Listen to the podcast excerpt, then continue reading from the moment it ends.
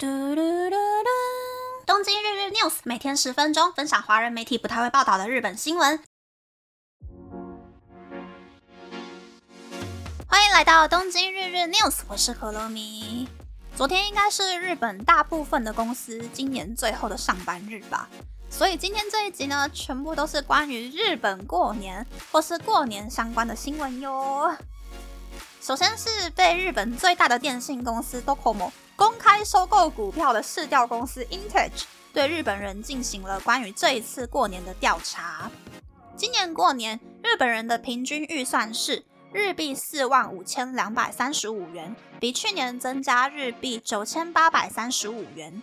其中，男性的预算是日币四万七千六百二十五元，比去年增加了日币一万五千零二十三元，大概就是增加了百分之四十六。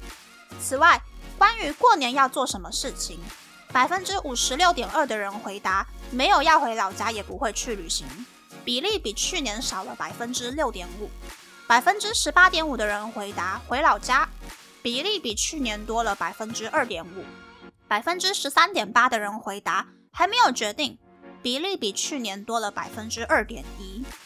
预定要在日本国内旅游的比例和去年差不多，但是因为受到日元贬值的影响。预定要出国旅游的比例比去年还要低。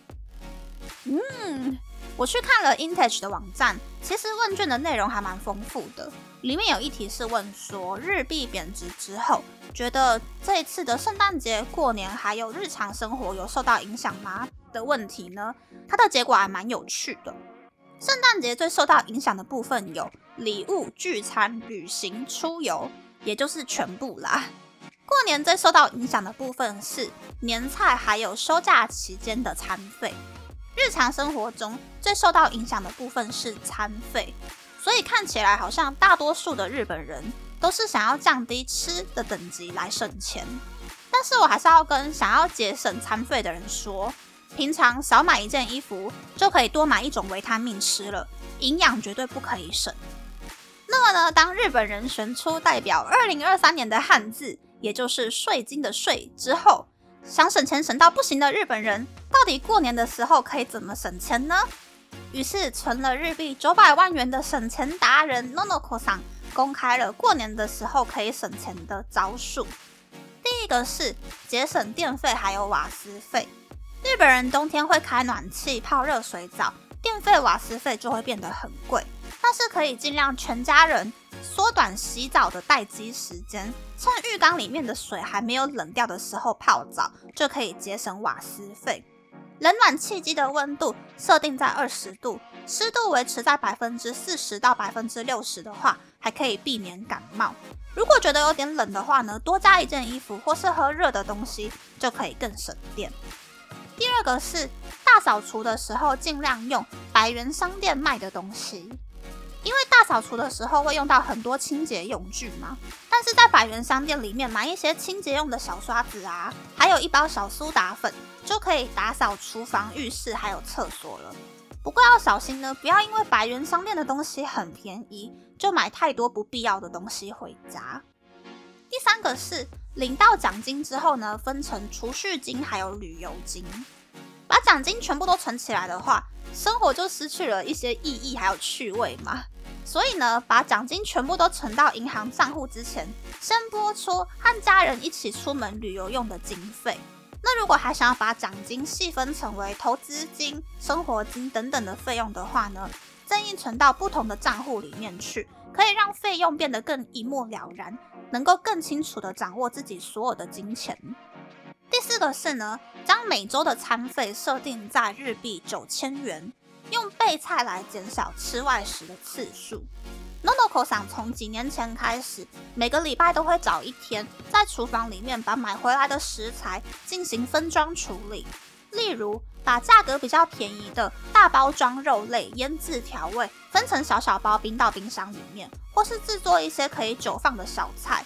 那一个礼拜剩下来的六天，只要把冰箱里面已经准备好的食材拿出来加热就可以吃了。尤其年底超市里的东西都会变得很贵，工作还有生活也变得很忙碌，没有时间煮饭的话，就很容易去买外食。但是如果每个礼拜先花一天备菜的话，就可以省下很多钱。嗯，其实我昨天去超市的时候啊，平常大概卖日币四百多元十只超大只的去头白鲨，昨天卖日币五六百元吧。但是我还是买了，因为我好久没有吃虾子了。我觉得圣诞节过后，日本的超市里面肉、海鲜还有年菜里面会出现的一些食材都会贵日币两百元左右。但是我还是找到了一百公克卖日币两百三十八元的澳洲牛肩肉排，还有一根日币九十元的白萝卜。虾子在写稿之前被我煮成醉虾吃掉了。牛排呢，我还在挑一个好日子煮。白萝卜跟我另外买的大概一包日币一百二十元左右的杏鲍菇啊、五菇之类的香菇类，一起切成了小块，冰在保鲜盒里面。那接下来一个礼拜，我可以就拿一点点出来煮汤，或是拿来煮意大利面，都很方便。昨天跟前天，其实我也已经完成大扫除了，因为我家里有很多地方有做涂层，不太能够用清洁剂打扫，所以我平常都是用刷子。或者是清洁湿巾，简简单单的刷刷刷、拖拖拖而已。那我还蛮推荐，跟我一样分不太清楚什么清洁剂要用在哪里，或者是对打扫没有那么执着的人呢，用宜得利一包台币不到五十元的小苏打菜瓜布就好了。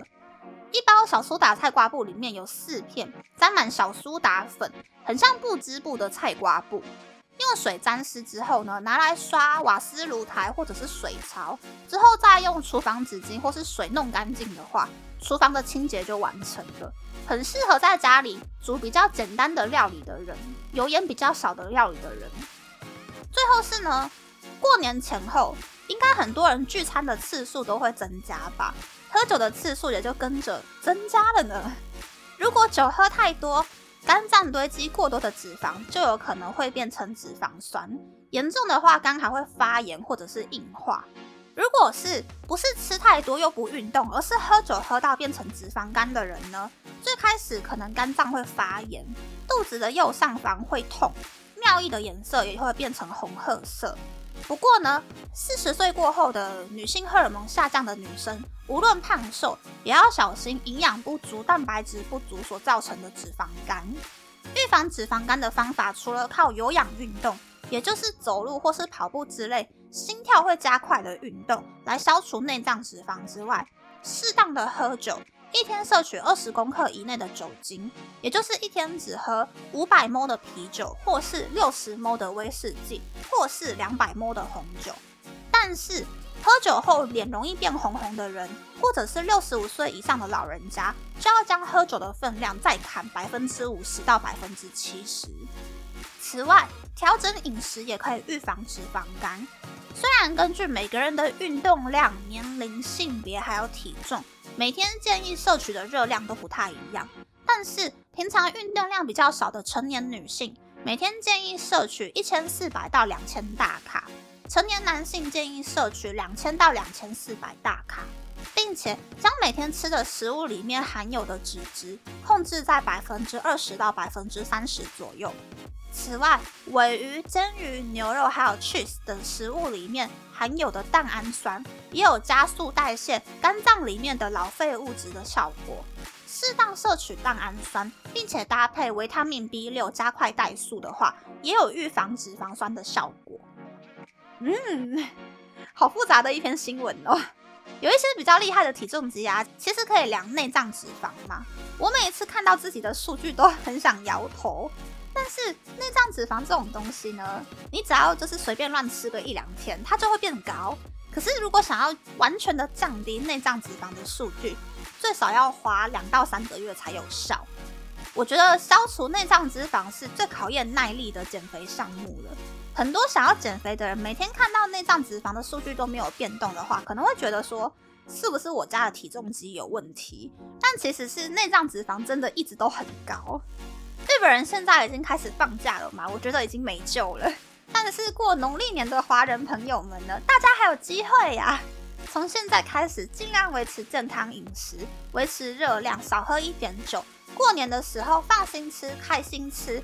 开工之后呢，再维持四到六周的健康饮食的话，整体看下来，对于健康的影响都会比没有在 care 的人好很多哟。那么，那么这次的分享就到这边，不知道大家喜不喜欢这样的节目呢？欢迎大家留言和我分享你的想法。喜欢这个节目的朋友，可以在 Apple、Spotify、s o n KKBox、First Story、Mixbox 等 Podcast 平台和 YouTube 订阅《东京日日 News》，多多按赞、评分，或是在三岸想要赞助这个节目，还可以在 Instagram 追踪《东京日日 News》Day Day Tokyo 的账号哦。拜拜